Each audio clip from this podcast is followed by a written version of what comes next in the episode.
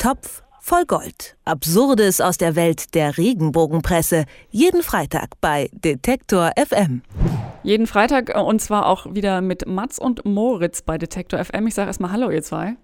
Hi. Hallo. Und ihr habt heute für uns mitgebracht, äh, ich zitiere die schönste Nachricht seit langem und es hat was zu tun mit Michael Schumacher. Worum geht's? Ja, äh, ob nun eine schöne Nachricht oder nicht, ähm, das, das kann man so oder so sehen. Aber genau, es geht um Michael Schumacher und vor allem um seinen Sohn Mick. Der hat nämlich einen Vertrag in der Formel 4 bekommen. Jeder kennt jetzt die Formel 1, da ist Sebastian Vettel sehr erfolgreich, Nico Rosberg und früher auch Michael Schumacher.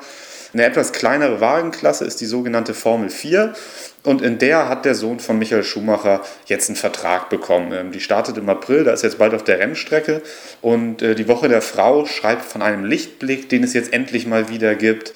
Nach all diesen traurigen Nachrichten endlich mal wieder was Positives. Ein anderes Heft, die Woche heute, sieht das allerdings ganz anders. Die schreibt nämlich, Michael Schumacher, schreckliche Sorgen, nicht auch noch sein Sohn, Ausrufezeichen. Und kündigt das auf der Titelseite an mit Michael Schumacher, traurige Nachricht. Das ist die einzige Schlagzeile vorne auf der Titelseite. Und ähm, was so traurig und so schlimm daran ist und so schrecklich ist, dass äh, das ja kein ungefährlicher Sport ist und die arme Familie von Michael Schumacher jetzt auch bangen muss, dass vielleicht dem Sohn auf der Rennstrecke was passiert. So, das steckt dahinter, warum die Woche heute da so eine schlimme Nachricht rausstrickt. Und es ist ganz interessant, dass die, das eine Heft, die Woche der Frau, schreibt von einem Lichtblick und findet das alles ganz toll. Und die Woche heute äh, findet das alles ganz schlimm. Oder zumindest teasern sie es so an auf der Titelseite.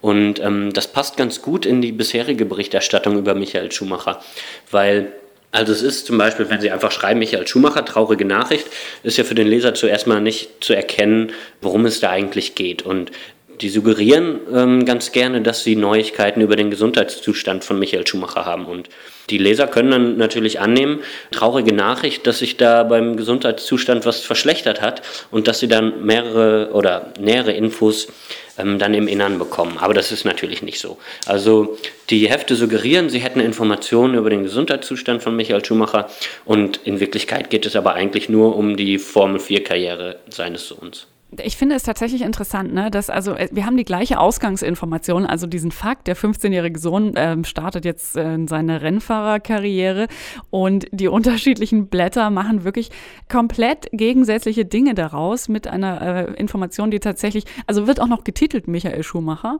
und es hat eigentlich überhaupt nichts mit diesem Michael Schumacher zu tun, außer dass sein Sohn jetzt Autos fährt. Ja, genau. Also der eine Punkt ist, wie du richtig sagst, ähm, äh, sie verkaufen es natürlich über Michael Schumacher, weil, weil die Leserschaft mit dem irgendwie gewisse Emotionen verbindet und weiß, wie es um den steht, dass es da einen Unfall gab vor einigen Monaten und so weiter.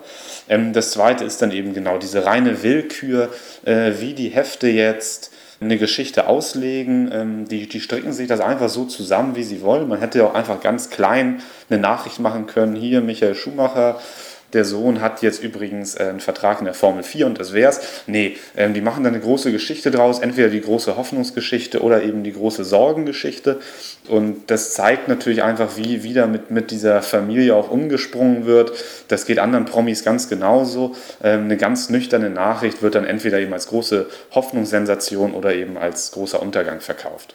Was ich auch noch ganz interessant fand, ist ähm, bei diesem einen, ich glaube, das war der Artikel bei äh, Woche der Frau, dass da wirklich vom, von Hölzchen aufs Stöckchen, also alle Familienmitglieder gefühlt der Familie Schumacher einmal vorkommen in diesem Artikel, wo es eigentlich ja um den jugendlichen Rennfahrer geht. Also die Geschiedene, die Ehefrau, die Tante, das ist ja, das ist ja unglaublich. Machen, machen die das öfter so? Also ich lese nicht so oft diese Boulevardblätter, gestehe ich, aber ihr kennt euch ja aus. Ja, das machen die ganz gerne. Also ähm, irgendwie muss dieser Artikel ja auch mit irgendwelchem Quatsch gefüllt werden. Also da kann man jetzt nicht hinschreiben, der Sohn fährt Formel 4 und das war's. Ähm, dann ist die Seite ziemlich leer. Also muss man es andicken mit irgendeinem Quatsch, den man sonst noch findet. Und ähm, ja, da beschreiben die dann einfach äh, altbekanntes oder spekulieren oder ähm, saugen sich irgendwas aus den Fingern. Also ähm, in dem Fall ist es auch ganz besonders eklig, als sie dann auf Cora Schumacher zu sprechen kommen. Ähm, die ist ja demnächst bei Let's Dance, dieser Tanzshow bei RTL. Und ähm, dann spekuliert jetzt die Woche der Frau darüber, dass sie ja da möglicherweise ähm, Insider-Infos ausplaudert und irgendwas über Michael Schumacher erzählt, das die Öffentlichkeit nicht erfahren will. Und dann ähm, schreiben sie geschmacklos, falls sie noch aus dem Unfall ihres Ex-Schwagers Profit schlägt. Und das ist ja natürlich genau das, was diese Hefte machen. Also sie schlagen Profit aus dem Unfall von Michael Schumacher und aus dem äh, Leiden der Familie und werfen gleichzeitig Cora Schumacher indirekt vor, dass sie ja möglicherweise äh, Profit daraus schlagen will. Diese wirklich widerliche, eklige Doppelmoral zieht sich ähm, wie ein roter Faden durch die Berichte über Michael Schumacher. Und da ist auch ein schönes Beispiel noch dafür, also äh, genau wieder an dieser Stelle, diese Empörung, die in diesem Artikel auch äh, rauskommt, gegenüber dem Fernsehen.